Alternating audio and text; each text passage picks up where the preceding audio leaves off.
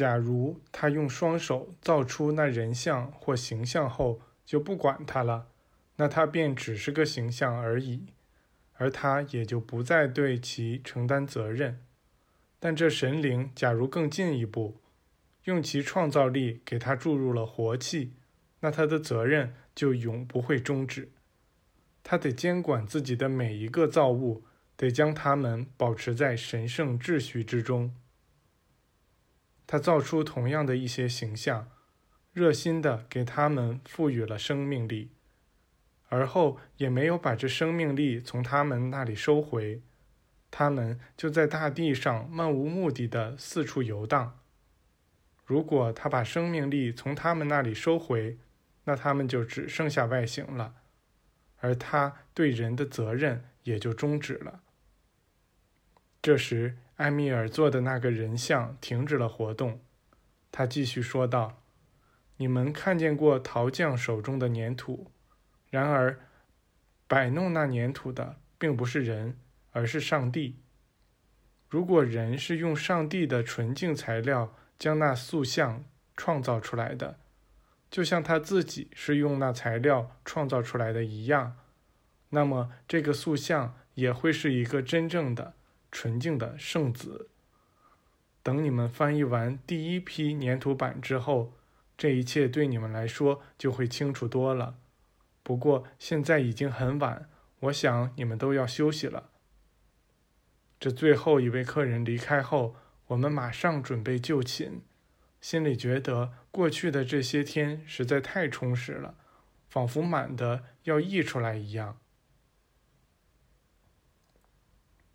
第六章，返老回春的大师谈身体与灵魂。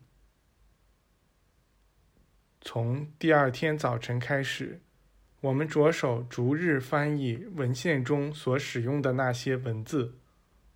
我们想尽可能把它们的含义清楚明白地翻译出来。实际上，在女主人的帮助下，我们已经记住了这些古老文字的字母表。我们全神贯注地沉浸在这项工作中。十几天后的一个早晨，我们和往常一样来到寺庙，在那儿见到了那位应该是经历了死亡和复活的朋友钱德森。那真是他本人，他的相貌虽然完全认得出来，但却没有了丝毫衰老的痕迹。我们肯定那就是他，这绝不会搞错。我们进入那个房间时，他从椅子上站起身，伸出一只手朝我们走来，说着表示欢迎的话。我们把他团团围住，向他提出一大堆问题。当时我们心中感到的惊奇是别人无法想象的。我们就像一群兴奋躁动的小学生，所有人都同时向他发问。他肯定觉得我们像一帮孩子似的。发现一个伙伴带来了重大消息，于是所有人都想知道那个消息是什么。然而事实就摆在这里：钱德森站在这儿。带着他特有的嗓音和容貌，却没有老迈的迹象。他的声音已经恢复了壮年时的音色，他的整个外表看上去就是一个充满活力、精力充沛、行动自如的男人，而他眼中和脸上的神情实在难以形容。刚开始时。我们只能跟他从前的状况做比较。我们认识他的时候，他是位老态龙钟的年迈之人，走路要依靠一根大拐杖。他那时有着长长的白色卷发，步履蹒跚，行销鼓励。当时我们中的一人已经注意到了这些细节，并曾说过，在这些伟大人物中。居然也有这么一位老的，好像就快要过世的人。